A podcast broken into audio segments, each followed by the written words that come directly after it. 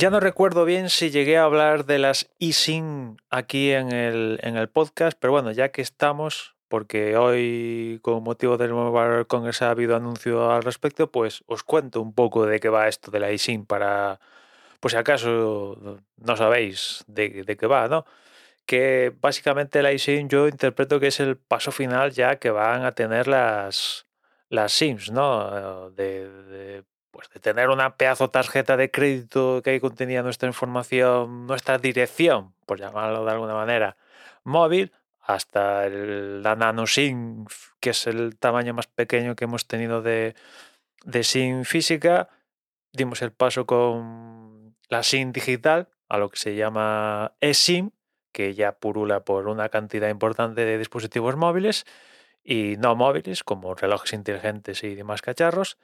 Y lo último, ya digo que yo interpreto que es el paso final de las, de las SIMs, es la eSIM. Que básicamente, ¿cuál es la diferencia? Algunos se preguntará, ¿cuál es la diferencia entre la eSIM y la eSIM? Pues básicamente que la eSIM, que hasta ahora pues, podéis encontrar en un Pixel, en un iPhone, en un Samsung y demás historias, pues básicamente, a pesar de que ya no hay bandeja para meter la SIM física, pero ese cacharro sigue teniendo que tener un chip específico que contiene nuestra información para poder conectarnos a la red móvil, ¿no?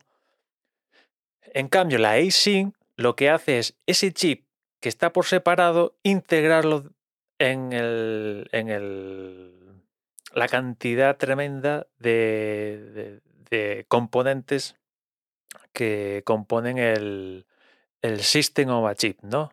El A17, A18 de Apple, por poner, o el Snapdragon 8 generación 2 por poner, pues a muchos le dicen que eso es un procesador, pero realmente eso no es un procesador, es un sistema chip que se compone de diferentes componentes. Uno de ellos es la CPU, que es el procesador, GPU y 40.000 componentes más.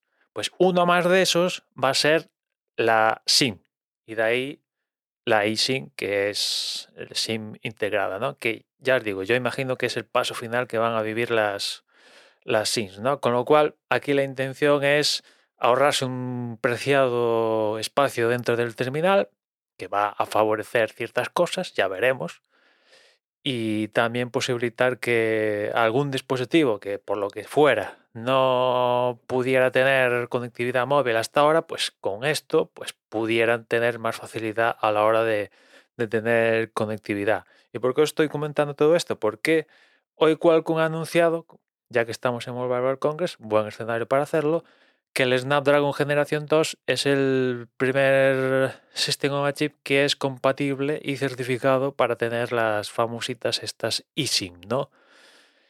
Es un procesador eh, tope y, y, digamos que está en, en, la, en, la, arriba de todo de la pirámide, pero imagino que será cuestión de tiempo que, que todos los chips de, de Qualcomm esto e imagino que también la competencia eh, me refiero a Apple, pues también acaben metiendo esto de las eSIM en su, en su sistema chip. ¿Cuándo? No lo sé, pero teniendo en cuenta el historial de Apple a la hora de manejar las SIMs, que han ido rápido y corriendo, no han tenido ningún problema en, vamos, a la, han sido los primeros, yo creo que en, integrar la microSIM, integrar la nanoSIM, fueron también los primeros en, en hacer compatibles sus, sus, sus, teléfonos con la eSIM. Eh, hace meses vimos como en Estados Unidos dieron el paso de todos los iPhones 14 ya venderlos sin bandeja. Bueno, yo creo que, mm, vamos, si no es este año, pues el siguiente ya harán compatible eh, esto de la eSIM en su, en su A17, A18, no sé, el que toque, ¿no? viendo el historial de Apple es lo que me imagino, ¿no?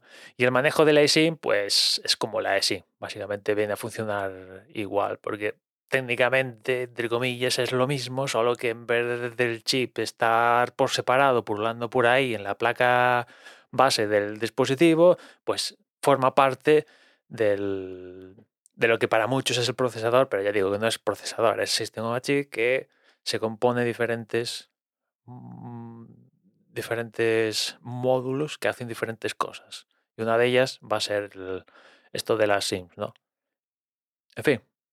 Y nada más, ya nos escuchamos mañana. Un saludo.